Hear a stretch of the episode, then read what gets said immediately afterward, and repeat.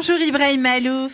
Bonjour. Alors, on va faire un, une petite interview voyage avec vous. Euh, vous êtes un artiste vraiment euh, connu, franco-libanais. Euh, je pense que tout, toutes les personnes qui écoutent ce podcast ont déjà entendu au moins un de vos airs à la télé ou à la radio ou même sur les plateformes d'écoute. Et donc, pour commencer, ma question, elle est toute simple. C'est quelles sont les destinations qui vous ont le plus marqué? Vous, vous jouez un peu dans tous les pays de la planète aujourd'hui. Euh, c'est pas une question facile, mais vous allez peut-être avoir quelques idées.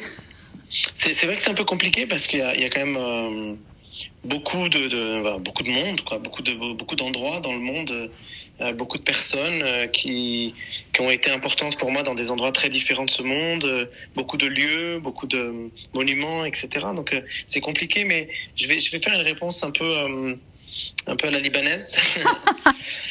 je dirais à la fois Paris, là où je vis, euh, que je trouve, euh, enfin, je, trouve que cette ville est particulièrement inspirante. Mhm. Et pourtant, euh, vous avez raison, j'ai fait plusieurs fois le tour du monde, donc j'en ai, vu des villes, mais, mais Paris, vraiment, je, j'ai rarement vu une ville aussi inspirante que Paris. Mhm. Euh, New York est une ville quand même euh, qui a une folie en fait. C'est pas tellement, euh, c'est pas tellement qu'elle est inspirante, c'est qu'elle elle est complètement dingue cette ville parce que là, mhm. il y a une folie. Le, rapport avec le temps, avec l'espace, dans, dans les trois dimensions est complètement fou. Avec l'entertainment en général, donc avec l'art et tout ça, c'est quand même complètement dingue comme ville. Je, donc évidemment, j'ai envie de dire New York et puis. Et puis peut-être euh, Beyrouth forcément parce que mhm. c'est une ville euh, à laquelle je suis très très attaché. Je suis né à Beyrouth, euh, je passe énormément de temps à Beyrouth depuis de nombreuses années. J'ai vécu l'époque la plus compliquée du Liban, en tout cas de l'ère moderne. J'ai vécu beaucoup beaucoup de grands moments de ma vie dans cette ville et et, et elle m'inspire également beaucoup parce qu'elle a une, sorte de, souffrance, de résilience, de survie, d'instinct de survie assez fou et qu'on le sent, on le sent dans les gens, dans, les, dans le peuple euh, de Beyrouth, on le, on le sent dans une, dans une, dans une urgence qui ressemble d'ailleurs un peu à celle de New York, bizarrement. Mmh, mmh. Et, et, justement, puisqu'on parle du Liban, donc vous le, vous le dites très bien et vous connaissez mieux que personne, hein, euh, le pays il a traversé une multitude de crises et, il connaît aujourd'hui euh, bah, de grandes difficultés économiques, politiques. Alors, vous parlez de résilience, mais comment vous expliquez la force de ce pays malgré tout, euh, puisque vous le connaissez très bien Je pense que vous avez peut-être une idée, parce que c'est vrai que c'est fascinant d'un point de vue extérieur. On se dit, mais comment ils font, quoi? En fait. Il n'y a, pas qu'un seul Liban, il y a plein de Libans différents. Euh, et c'est la diversité de ce Liban qui fait sa force. Euh, mhm. Lorsqu'une partie de la population est dans le désespoir total, il y en a une autre qui, euh, qui redonne de l'espoir au pays. Quand cette autre euh, euh, traverse une période compliquée, ben c'est encore un autre Liban qui est là, qui prend le relais. Et puis, euh, il y, y, a une force qui, qui, est quand même non négligeable dans ce pays, c'est qu'une grande partie de ce qu'on appelle les Libanais vivent en dehors du Liban. Mhm, c'est vrai. Et, et, en, et, entretiennent avec leur pays un rapport extrêmement euh, proche et, et, très très fort et très euh, et presque fusionnel, enfin si fusionnel. Et, et, même même des Libanais qui vivent en Amérique du Sud, aux États-Unis, en Europe ou ailleurs, euh, sont extrêmement attachés au Liban et ne lâcheront jamais ce pays, quoi qu'il se passe. Mm-hmm. Et donc il y a euh, euh, à, à, chaque moment où le, où le Liban est en crise, euh, que ce soit une guerre, que ce soit une crise économique, que ce soit autre chose, un attentat, une bombe, ou je sais quoi, de ces mm-hmm. drames qui, qui arrivent régulièrement, vous avez une solidarité internationale qui est évidemment beaucoup lié aussi à la diaspora libanaise qui est répartie un peu partout dans le monde. Et puis mhm. aussi parce que le Liban attire une sympathie historiquement, euh, mmh. culturellement. Euh, on aime la nourriture libanaise, on aime Férouz, on aime la culture euh, euh libanaise. On, voilà, il y a, y a, quelque chose qui euh, qui fait que le Liban est aimé. Et ça, mmh. c'est une grande, grande force aussi. Mmh, c'est vrai. Moi, je suis addict au hummus, mais ça m'a pas toujours rendu service pour la ligne, je vous dis franchement. Mais qu'est-ce que c'est bon, la cuisine libanaise? Je peux... Alors là, et je peux être que d'accord avec vous. Hein. Convaincu. Hein. Et, euh, et, donc alors, euh, puisqu'on parle du Liban, on va parler aussi de la région. Hein, donc on peut pas ne pas évoquer ce sujet, au moins brièvement ou un peu plus longuement, à vous de voir. Mais euh, par rapport à la guerre en ce moment, Israël-Palestine, est-ce que vous avez un point de vue, un message à faire passer? Le Liban est pas très loin, peut-être. Vous avez quelque chose à nous dire là-dessus? Qu'est-ce que je vous dis C'est un drame terrible. Il n'y a, a, plus rien à dire. Les images racontent déjà tout. Mhm. Euh, c'est sidérant, affligeant. Mhm. Moi, j'ai pendant, pendant longtemps, là, euh, c'est deux, trois, trois mois maintenant, j'ai du mal à. J'ai même du mal à dormir parfois. Euh, je, mhm. je, crois qu'on n'a jamais assisté à, à, notre époque et même, même, même dans le passé. Il n'a jamais existé dans le passé une situation similaire à celle-ci où, où des gens meurent par centaines tous les jours sous les yeux du monde entier dans une forme d'indifférence Mhm. Euh, politique euh, générale, mondiale. Mhm. Mhm. Donc euh, je ne sais pas, je sais pas comment nos enfants et nos petits enfants vont nous juger. dans quelques dizaines d'années ou plus, lorsqu'ils vont repenser à cette époque, un peu comme nous, vous savez, quand on était au collège ou au lycée, qu'on nous racontait l'époque nazie, et qu'on nous disait les gens, bah, on ne sait pas trop s'ils savaient ou s'ils savaient pas, et on est là, mais c'est pas possible. Mais quand les gens ont su, mais comment, comment ça se fait que personne n'a rien fait etc. Mm. Puis on, on, nous explique, voilà, ben oui, alors il y a eu des collaborateurs, et puis heureusement il y avait des résistants, mm. etc. On nous raconte cette histoire, et puis on a un peu honte de se dire qu'il y a des gens qui ont accepté ça. Euh, mais la seule chose qui console un peu, c'est de se dire, bah oui, mais il y a des gens qui savaient pas. Euh, là, il y a, je, sans vouloir faire de comparaison, parce que les, les mm-hmm. drames ne, ne, sont pas comparables, mais aujourd'hui, vous avez des centaines de personnes qui meurent sous les bombes tous les jours, des enfants, des, des femmes, euh, etc. Et, euh, et, ça, et ça se passe sous nos yeux. Là, on peut pas dire qu'on on peut pas dire qu'on savait pas. On peut pas dire que les grands de ce monde ne sont pas au courant. Mais par contre, on pourra dire qu'ils n'ont rien fait. Voilà. Et ça, ça, me, ça, me, désole. J'ai du mal à, j'ai du mal à vivre avec ça. J'ai du mal à me taire. Et puis, peut-être aussi, c'est parce qu'en 2006, lorsque le Liban a, a, été, euh, en juillet 2006, pendant 30 jours sous les bombardements israéliens, et que, euh, et que des, des, centaines de personnes sont mortes, euh, enfin même plus, puisqu'il y a, je crois, 1400 ou 1500 personnes civiles, pratiquement toutes civiles, et dont 300 ou 400 enfants, mhm. sont morts. Mhm. Ça s'est passé également presque dans une indifférence générale. Alors il y avait un mhm. peu plus, un peu plus de solidarité parce que malgré tout le Liban euh, euh, réussit à, à, créer une solidarité plus importante que celle que malheureusement les Palestiniens euh, mhm. réussissent à, à, à, créer. Quoique là, j'ai l'impression que les choses ont un peu changé. Mhm. Mais, euh, mais, mais, mais, mais, sans, mais sans cela, euh, enfin, on a vécu ce drame euh, en se disant mais comment ça se fait que personne n'intervient Comment ça se fait qu'il se passe rien? Comment ça se fait que ça fait un mois que tous les jours Israël bombarde le Liban et, ça, et, et tout le monde s'en fout Et vous avez des enfants qui meurent et tout le monde s'en fout? Donc on, est, on a été un peu sensibilisé à ça. Euh, les Libanais. On a vécu ça de notre, de notre propre chair. Moi, toute ma famille était là-bas. Je veux dire, c'était un drame pour nous. Et, et de revivre ça euh, euh, et de voir que le peuple palestinien aujourd'hui euh, a, a, vécu ça et vit ça encore là pendant qu'on se parle, des bombes mmh. tombent tous les jours et des immeubles s'écrasent sur des familles sur des enfants, je, mmh. je, je, je, sais pas. Je sais pas comment on arrive à accepter ça. Et, et, je crois qu'il n'y a pas énormément d'artistes qui se sont prononcés sur la question. Très peu. Très peu, justement. C'est pour ça que je me permets de vous poser la question. Je ne savais pas trop euh, comment vous alliez réagir. Beaucoup, oui, beaucoup ont peur de réagir parce qu'ils ont peur un peu des, des, des, conséquences que ça peut avoir euh, sur leur vie, sur leur carrière, sur euh, tout ça.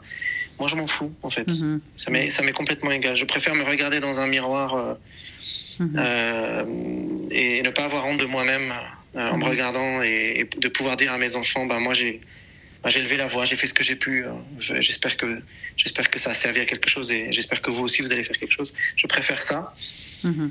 que de me taire et de me dire tiens j'ai réussi à faire quelques concerts en plus et, euh, et on m'a invité ici ou là. Ça m'est complètement égal. Mm-hmm. Ok, je comprends. Donc euh, euh, on va revenir justement alors à l'actualité, de votre actualité. Donc, euh, il y a l'album Thomas qui va bientôt sortir.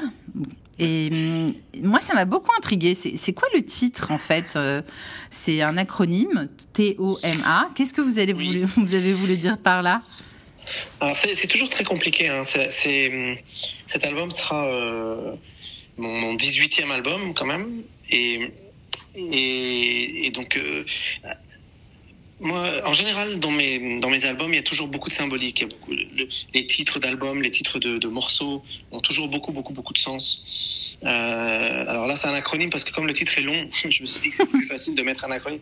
C'est Trumpets of Michel-Ange, les trompettes de Michel-Ange. Et hum, alors ça, je pourrais vous parler de ça pendant des heures, hein, évidemment. Mais euh, disons que c'est un album qui, qui traite si j'ose dire, parce que c'est musical, hein, mhm. mais du sujet de la transmission, la, la, transmission de génération en génération, de, de la manière avec laquelle on, on transmet la connaissance, la culture d'une génération à une autre. Et, et il, euh, il puise toute son inspiration dans ce qui a euh, fait que mon père est devenu trompettiste et ce qu'il m'a ensuite appris? Et ce qu'aujourd'hui moi j'apprends à mes élèves ou à mes enfants? Euh, et, et, comment, et comment une culture voyage à travers le temps et comment elle évolue à travers le, à travers le temps. Mhm. Et, et, et, cet album, c'est vraiment ça, c'est un hommage à, cette, à l'importance de la transmission d'une culture. Mhm.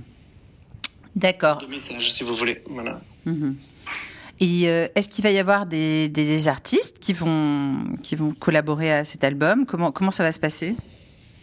Oui, y, il y a des invités. Mhm. Moi, j'aime bien toujours avoir des invités dans mes albums. Oui, oui. encore garder ça aujourd'hui en, un peu en secret. En, en, secret parce que je voudrais vraiment créer la surprise et tout ça. Mais, mais oui, bien sûr, il y a des invités dans cet album. Et puis surtout, euh, je raconte une histoire avant tout. Je raconte. Euh, euh, moi, je, je, je joue d'une trompette qui a été inventée par mon père. Mm Et mon père, lorsqu'il a, lorsqu'il a eu entre les mains une trompette, avant d'inventer ce, ce qu'il a, ce qu'il a créé, euh, il a eu une trompette qui était comme toutes les trompettes du monde, c'est-à-dire avec les trois pistons euh, normaux, etc. Et, et, il a hérité de cette trompette et de, cette, de la culture des cuivres par son père et, et les amis de son père qui jouaient tous dans une fanfare euh, à la française dans la montagne libanaise. Donc c'était, en gros, c'était des Libanais, des Arabes, mm -hmm. de culture complètement arabe, qui dans les villages un peu partout au Liban jouaient comme on joue en France, mais complètement différemment puisqu'ils savaient pas jouer la musique française. Mmh. Et, et, à l'époque, en France, c'était la mode, hein, les fanfares. C'était euh, TikTok non, pour, euh, pour oui. Donc dans, dans, les années 1880, 1890, 1900, 1930, etc. Les, à cette époque-là, la grande mode, là, vraiment la grande mode de l'époque, c'était de jouer dans des fanfares. Mmh. Pour ça, je dis c'était TikTok, quoi. C'était euh, oui. le truc euh, in, le truc Complètement. Voilà, on était slay quand on jouait dans une fanfare, quoi. Alors, ça, évidemment, ça, ça a beaucoup évolué. Ensuite, la fanfare, c'est devenu un peu ringard, etc. Sauf que l'héritage de, de, de, ces, de ces fanfares à la, à la française dans les montagnes libanaises a donné envie à ce jeune paysan qui était mon père de s'intéresser à cet instrument. Mmh. Et puis, le jour où il a franchi euh, à la fois les frontières, mais aussi euh, l'étape de se dire mais je veux en faire quelque chose de cet instrument. Je voudrais, je voudrais que ça devienne mon métier. Il y a ajouté un élément de sa propre culture. Et ça a fait évoluer cet instrument. Et, et le beau message qu'il y a dans cette histoire-là, c'est que la trompette que je joue, c'est un instrument qui a un truc en plus, qui est ce quatrième piston qui permet de jouer les makams arabes. Mais en rien, ça n'a enlevé ce qu'une trompette normale est capable de faire. Mmh. Oui, c'est là, c'est là tout l'intérêt de, de, du message aussi, c'est de se dire que quand on vient d'une autre culture et qu'on apporte quelque chose à une culture déjà existante, on, on ne lui enlève rien d'autre. Autrement dit, c'est pas parce que je m'appelle Ibrahim que je vais empêcher Jacques, Bernard ou Jean-Louis de s'appeler Jacques, Bernard et Jean-Louis. Mmh. Je, je, j'ajoute un élément supplémentaire, j'amène un élément supplémentaire à ta culture, mais je te prive jamais de la tienne, en fait. Mmh. Et, ça, et c'est un peu le message qu'il y a dans cette histoire-là, c'est de dire que, que la transmission d'une culture à une, enfin, d'une culture, d'une génération à une autre, euh, c'est simplement une évolution naturelle qui mmh. enrichit en fait la culture et non pas qui la pénalise. Et, mmh. et c'est tout le tout le ouais tout le message qu'il y a derrière ça aussi, qui était mmh. un message assez engagé finalement. Et, et cette, cet instrument qui a été revisité alors euh, par votre père, en fait, que je comprenne bien, euh, c'est c'est une trompette normale, oui. mais sur laquelle il a ajouté un piston euh, supplémentaire, chose qui n'avait jamais été faite avant et qui permet de, de jouer les makams arabes, c'est-à-dire les gammes euh, des, des, les gammes orientales, les gammes arabes. Ah, euh, super. Donc, qui sont basées sur des, des intervalles différents, sont, mmh. euh, des mmh. intervalles de, de, des quarts de ton et des trois quarts de ton. Mmh. Ce qui est différent parce qu'une trompette normale ne, ne, joue, si vous voulez, que les, que les, que les mêmes notes qu'un piano, par exemple. Ok. Ah oui, ça promet d'être très intéressant, effectivement, et j'ai hâte d'écouter tout ça. Je suis très curieuse. et euh, vous serez aussi bientôt sur scène avec un homme qui, dans, pour la pièce, un homme qui, qui boit, rêve toujours d'un homme qui écoute. Ouais. Ah, j'ai réussi à le dire. sans m'embrouiller. Alors, est-ce que c'est la première fois que vous allez monter sur les planches et c'est une nouvelle aventure en plus, je crois? Et comment vous avez décidé finalement de vous lancer là-dedans, dans le théâtre?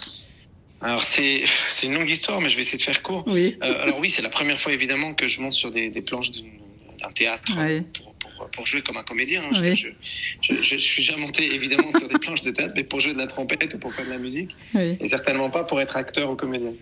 Euh, et, et, en fait, un jour, je suis contacté par une euh, metteuse en scène et autrice qui s'appelle Denise Chalem, qui est la personne donc qui a, qui a écrit cette pièce et qui également la met en scène et qui me dit Ibrahim, j'aimerais vous rencontrer, j'aimerais vous proposer quelque chose.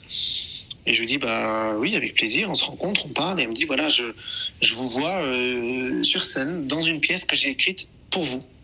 Mm-hmm. Je dis pardon, je dis quand même là vous me foutez la pression quand même parce que vous avez écrit cette, pièce pour moi. Elle me dit oui, je l'ai écrite pour vous et je vais vous envoyer euh, la pièce. J'aimerais bien que vous la lisiez, que vous me donniez votre avis. Donc je reçois la pièce, je la lis euh, je la trouve évidemment très très bien écrite. Mhm. Euh, il y a évidemment des petites choses, euh, j'ai besoin d'en parler avec elle et tout, mais en même temps je me dis bon c'est un peu cliché parce qu'il y a le rôle de l'arabe et il y a le rôle du français. Mhm. Et évidemment je vais jouer le rôle de l'arabe et puis évidemment il y a le rôle du français qui va être joué par un français et puis elle me dit on commence à avoir des elle me dit voilà je pense à Thibaut de Montalembert etc. Bon je dis bon c'est un peu cliché Thibaut de Montalembert qui joue le français moi qui joue mhm. l'arabe. Bon, d'accord, ok, pourquoi pas, mais euh, je suis pas comédien. Euh, bon, c'est pas très intéressant non plus, de, du coup, de, de jouer l'arabe parce que je suis arabe. Euh, à ce moment-là, il y en a 14 000 d'autres d'arabes qui pourraient jouer l'arabe. pourquoi moi, etc. Et, et, donc, je me dis, tiens, c'est marrant parce que je trouve que l'arabe a quand même beaucoup de textes et c'est quand même bien, bien costaud ce qu'il y a à dire. Et je suis pas vraiment capable, moi, d'aller aussi loin. Il faut vraiment quelqu'un très expérimenté pour jouer le rôle de l'arabe. Et, et, le rôle du français, c'est vraiment un, rôle, euh, comment dire, où, euh, c'est celui qui écoute, quoi. C'est celui qui, mhm. qui, qui, rebondit, qui fait du ping-pong avec, avec, avec, euh, avec le, le, avec le rôle de l'arabe, etc. Et finalement, il y a un peu moins de texte, mais c'est hyper intéressant. J'aurais presque préféré jouer le français. Et là, je me dis, mais et pourquoi pas? Et pourquoi je ne lui mhm. proposerais pas de jouer le français? Mhm. Je me suis dit, tiens, si elle est aussi dingue que moi, elle va me dire d'accord. Euh, pourquoi pas, faisons ça. Et dans ce cas-là, ce serait Thibaut de Montalembert qui jouerait l'arabe. Et là, je trouverais ça hyper intéressant.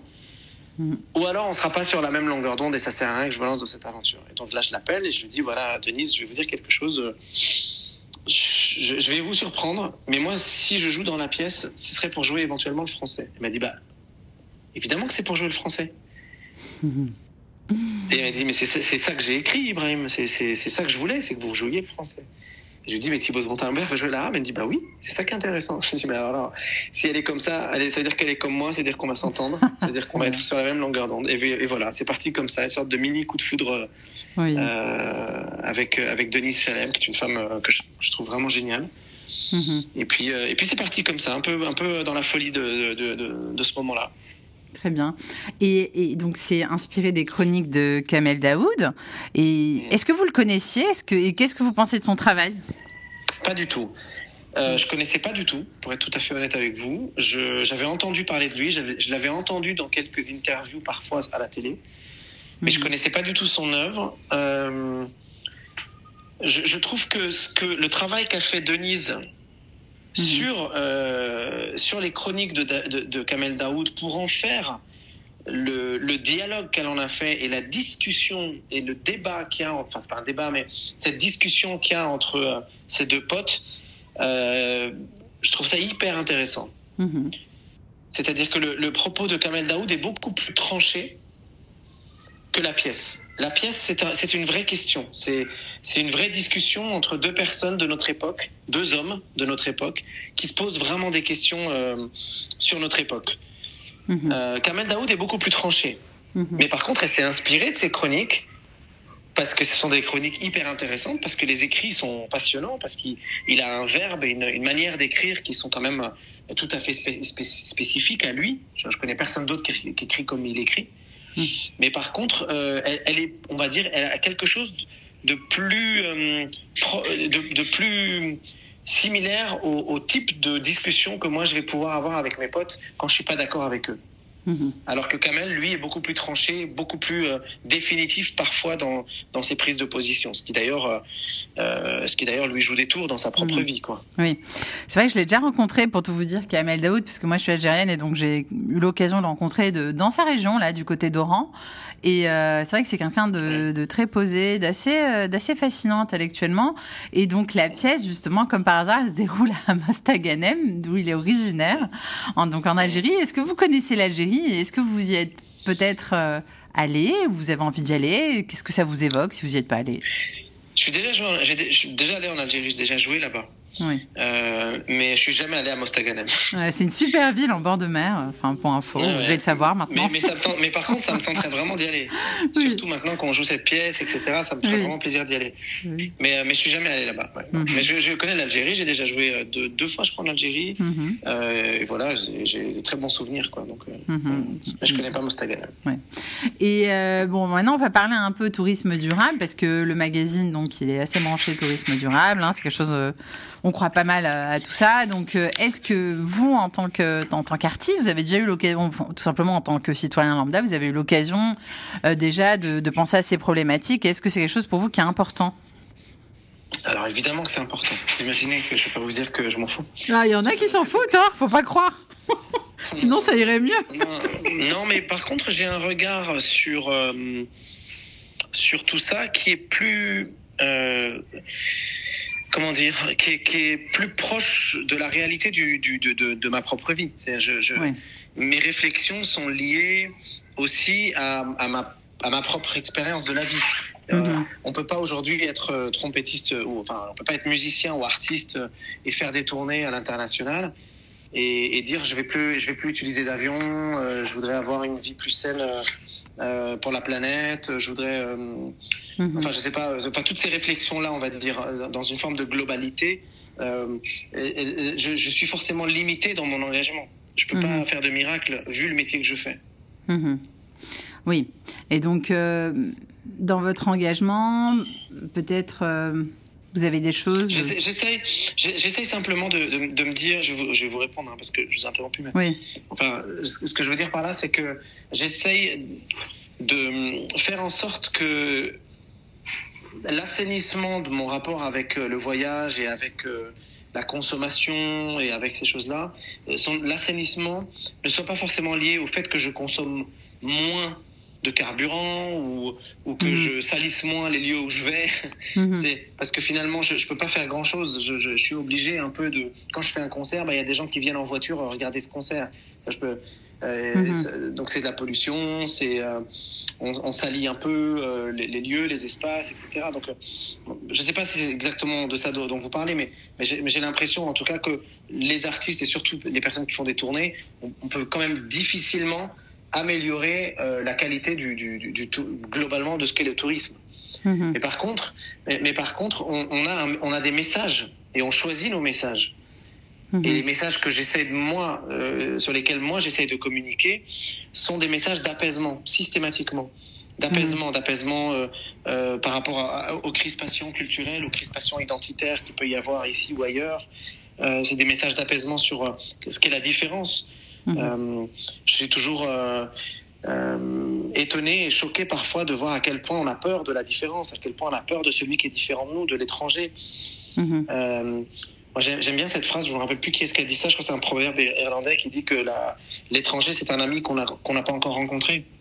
Oui. Et, et j'essaye de militer un peu pour ce genre d'idées-là et, et, de faire en sorte que ma, que ma musique apaise ces rapports-là. Et en général, je pense que quand les rapports sont apaisés, c'est globalement tout le monde euh, qui est un peu plus apaisé, y compris aussi notre planète et le, et le rapport qu'on entretient avec euh, la salubrité des lieux qu'on visite, euh, avec la manière avec laquelle on est sain dans notre rapport avec l'autre et avec euh, le pays de l'autre, etc., etc. Donc tout, tout, tout globalement est un peu plus serein et plus sain mm -hmm. lorsque les rapports sont plus sains. Mhm. Oui, parce que de toute façon, le tourisme durable, c'est pas seulement le côté euh, environnement, c'est aussi euh, les populations locales. Il faut que le tourisme leur profite à eux aussi, qu'il y ait des circuits courts, que la culture soit mise en avant. Donc ça cadre complètement avec ce que vous faites en réalité. Oui, ça, ça, disons que ma manière de voir les choses, c'est aussi de pérenniser de bons rapports humains. Mmh. Oui, bah quand, on, quand, on, voilà, quand on visite un pays pour la première fois, euh, je vous donne un exemple. Moi, quand par exemple des, des touristes viennent visiter mon petit village au Liban, c'est un, un, petit village, malheureusement au Liban, il y a tellement de problèmes politiques, économiques, etc., que plus personne ne ramasse les poubelles. Oui. Donc chaque maison est responsable de ses propres poubelles. C'est Oui. quand même fou. Qu'est-ce qu'on peut faire avec? Où est-ce qu'on les jette, etc. Alors des fois, on a des amis qui nous disent, ben, nous, on connaît une société qui peut éventuellement les déposer à tel endroit, et cet endroit-là va être utilisé pour faire ça, ça, ça, etc. Bon, donc on est très sensible à ce sujet-là. Et parfois, vous avez des touristes qui viennent et qui jettent leurs poubelles dans la, sur la route. Ah là là. Bon, si, si, voilà, si ces touristes avaient été un peu plus sensibilisés à l'humanité euh, qui règne dans cet endroit-là, à la, à, à, ce côté paisible qui existe finalement dans ce pays. Et c'est pas que le Liban n'est pas que le chaos. Le Mhm. Liban, c'est pas que l'expression c'est Beyrouth. Le Liban, c'est aussi un pays où vous avez des gens qui, dans leur petit village un peu partout, en dehors de la côte et de Beyrouth, qui est un peu plus sale, euh, bah, font, sont très très conscients justement de l'importance de d'entretenir euh, euh, leur montagne, puisque personne ne s'en occupe. C'est eux qui s'en qui s'en occupent qui Mhm. ravitaillent en eau, qui ravitaillent en nourriture, qui, qui Mhm. nettoient les routes, qui, qui euh, clean les poubelles, etc., etc. Et donc du coup, si cette humanité euh, là, si ce rapport est plus humain entre celui qui vient nous visiter et les personnes qui sont sur place, s'il y avait, s'il y avait plus d'humanité, on n'oserait pas faire ce genre de geste. On n'oserait pas euh, euh, salir l'endroit où l'endroit qu'on vient de visiter. Oui. On aurait beaucoup plus de respect pour les gens, pour euh, pour les vieux, pour la nouvelle Mhm. génération, pour il y aurait quelque chose de plus respectueux. Et Mhm. c'est cette pérennité là que j'essaye de de défendre en fait en l'apaisant. Mhm. Je comprends. Et euh, à titre personnel, est-ce que vous aimez bien euh, voyager dans les grands espaces, euh, le tourisme au cœur de la nature? Est-ce que vous avez des expériences peut-être ou des adresses à nous faire partager? Euh, c'est un peu cliché, mais j'ai quelques quelques endroits. Vous savez, je- comme je tourne depuis pratiquement 25 ans maintenant, presque en non-stop, Mhm. je voyage beaucoup, mais jamais pour du tourisme. Mhm. Donc je, je voyage pratiquement euh, systématiquement que pour mon travail, pour aller jouer des concerts, euh, etc. Donc j'ai- très peu l'occasion de, euh, de visiter euh, vraiment pour le tourisme, pour le plaisir. Mhm. Mais il y a des endroits que j'ai visités qui sont absolument dingues. Euh, par exemple, il n'y a pas très longtemps, je suis allé, à- allé- je suis allé en Arabie Saoudite, j'ai visité Al-Oula. Ah, je suis pas encore allée, je suis très curieuse. Incroyable, incroyable. C'est dingue. Hein. Faut. Ouais. Ce sont des endroits qui. On a presque l'impression d'être sur la lune en fait. C'est dingue. Mhm. Euh, il y a, à une époque, j'avais euh, j'avais fait toute la euh, tous les États, enfin toute la moitié ouest, toute la moitié ouest ouais, des États-Unis en voiture, Mhm. euh, que j'ai traversé du centre de, de Kansas City jusqu'en Californie en voiture.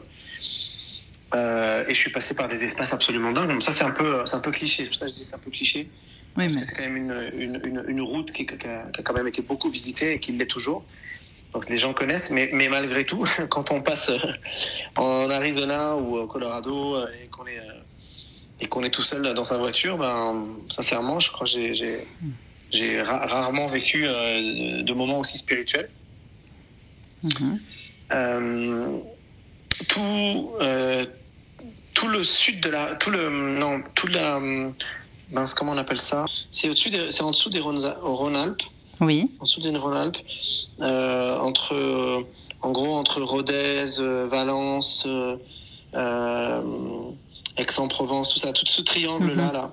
Oui. Je l'avais fait en voiture pour une tournée, euh, pour une tournée locale, et j'avais, j'avais découvert des endroits mais absolument dingues que je connais, absolu- que je connaissais pas du tout.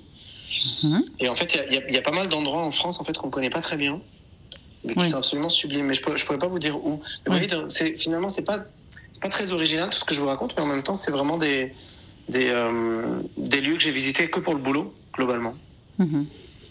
Et, Et, euh, ouais, finalement, vous arrivez à joindre l'utile à l'agréable, hein, parce que c'est vrai que tant qu'on est sur place, c'est l'occasion jamais, finalement. Vous avez pu quand même euh, euh, bah, vous y faire une vraie immersion, j'ai l'impression. Euh, oui, évidemment. euh, J'essaie de faire en sorte quand même de bah, que ce soit pas que euh, que pénible. Que pénible. Je me souviens d'une euh, d'une quinzaine de jours que j'avais passé chez Sting en, en- en Toscane pour l'enregistrement d'un de ses albums.